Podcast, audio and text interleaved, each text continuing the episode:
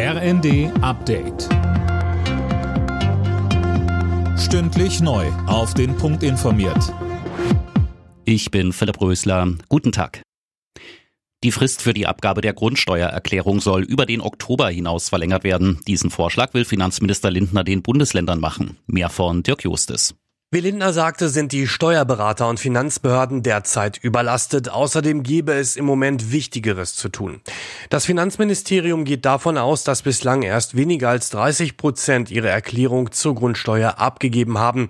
Steuerzahlerbund und Eigentümerverband Haus und Grund bezeichneten den Vorstoß Lindners als richtig und überfällig. Nach dem ergebnislosen Bund-Länder-Treffen macht sich Enttäuschung breit. Eine Entscheidung, wann Verbraucher und Unternehmen mit weiteren Entlastungen rechnen können, wird erst in einigen Wochen erwartet. Kritik kommt von der Opposition. CDU-Politikerin Gitte Konnemann sagte bei Welt. Die Pleitewelle droht nicht mehr, sie findet statt. Betriebe schließen.